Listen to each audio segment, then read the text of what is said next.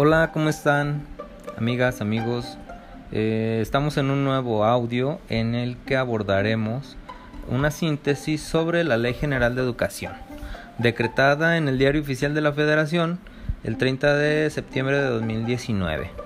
Esta ley que pues es derivada del artículo tercero, vamos a decir que es un segundo escalón después del artículo tercero constitucional en el que se hacen más especificaciones en materia educativa que se realizarán pues en nuestro en nuestra federación, ¿no?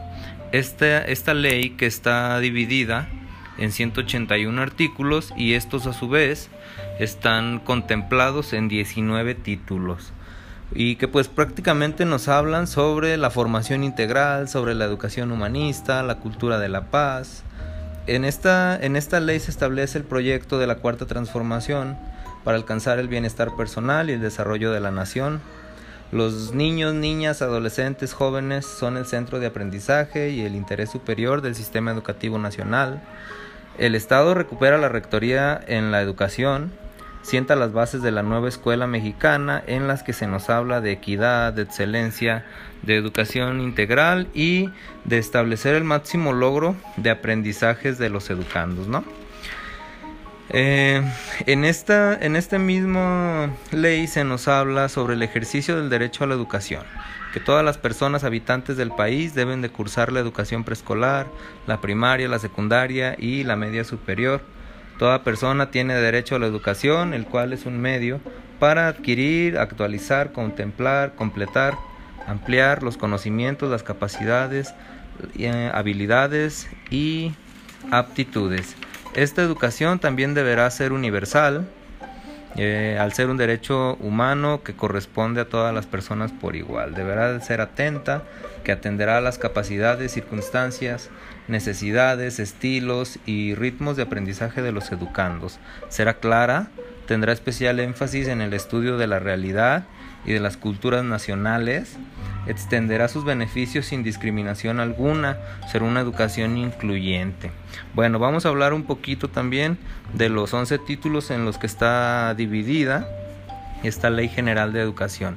El título 1 que nos habla sobre el derecho a la educación como el artículo tercero, ¿no?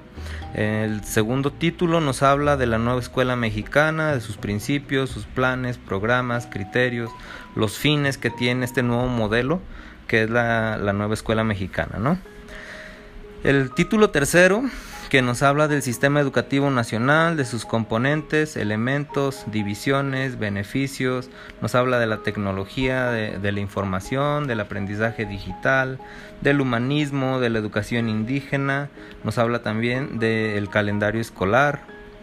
El capítulo 4 de esta Ley General de Educación que nos habla de la revalorización de maestras y maestros como agentes fundamentales de, del cambio el capítulo 5 que nos habla de los planteles educativos, sus condiciones, eh, la idoneidad de sus condiciones, la mejora escolar. En el capítulo sexto que nos habla de la mejora continua de la educación, el desarrollo permanente para el incremento del logro académico de los educandos.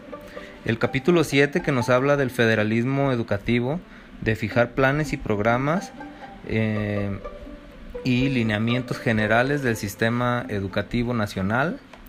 El capítulo número 8 que nos habla del financiamiento a la educación y se nos dan especificaciones de cuánto es lo que se le debe de aportar al rubro educativo, ¿no?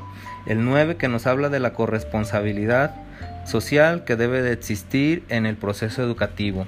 Aquí nos regresamos un poquito y nos habla sobre la, responsabilidad que debe de haber en cada uno de los actores de la educación, ya sean maestros, ya sea la comunidad, ya sea familia este, o el mismo estudiante, ¿no? Este, retomando un poquito sobre, sobre esto de los padres de familia, se nos habla de que deben de ser responsables de que sus hijas, hijos, pupilos menores de 18 años concurran a las escuelas para recibir la educación obligatoria y en su caso reciban la militar en los términos que establezca la ley, así como participar en el proceso educativo al revisar su progreso y desempeño, velando siempre por su bienestar y por su desarrollo. Vamos con el capítulo 9, el 10, perdón, el 9 era de la corresponsabilidad. El capítulo 10 nos habla sobre la validez de los estudios y la certificación de conocimientos. Y el capítulo 11 nos habla de la educación impartida por particulares. Eh, hay algunos de estos capítulos, no es que sean menos importantes, sino que los, los primeros son los que están más enfocados a toda esta temática de estudio, ¿no? Este, en el que en el, uno que nos habla de, del derecho a la educación, que, este, que se nos habla de forma más general en el artículo tercero, el de la nueva escuela mexicana, el del sistema educativo, la revalorización, un tema tan, tan fuerte eh, que se toca en este, pues en esta reforma educativa de la nueva escuela mexicana, ¿no? la revalorización del maestro y este organismo que, surge uh, en, en, pues en contraposición al, INEE este, surge el UCICAM y que es el que en la actualidad nos está regulando en todos los procesos en lugar de, del INE y el servicio profesional docente. En, en, la educación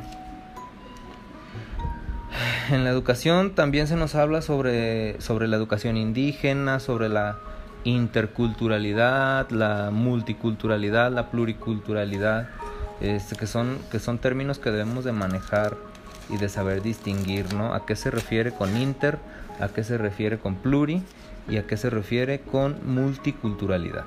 Entonces, pues prácticamente eso es lo que abarca de forma muy general la, la ley de la ley general de educación en México. Eh, ya después, este, cada uno de esos capítulos se van desglosando en nuevos nuevos documentos de o leyes o normatividad este, en materia de educación. Eh, por ejemplo, el, el, artículo este que nos habla sobre la nueva escuela mexicana, pues luego lo vamos a, a retomar ya desglosando cada uno de los principios de la nueva escuela mexicana este, y así todas las, temáticas, ¿no? En nuestro próximo capítulo vamos a hablar un poquito sobre lo, los dominios, el perfil de, del docente, del directivo, del supervisor y los dominios que contiene cada uno, así como los criterios y los indicadores, porque es bien importante que, que ubiquemos ¿no? cada uno de estos documentos, cada una de estas leyes, en qué, en qué dominio eh, pues va involucrada, que prácticamente pues ahorita estamos hablando de, del dominio 1 pero eso lo vamos a hablar en otro capítulo. Pues me dio mucho gusto hacer nuevamente otro audio. Espero que les sirva eh, este, esta nueva creación y pues hay que echarle muchas ganas a, a nuestro proceso de preparación para admisión o promoción. Nos vemos en el siguiente podcast. Eh, que tengan una rica tarde, una rica mañana, una rica noche, depende de a qué horas lo estén escuchando. Hasta la próxima.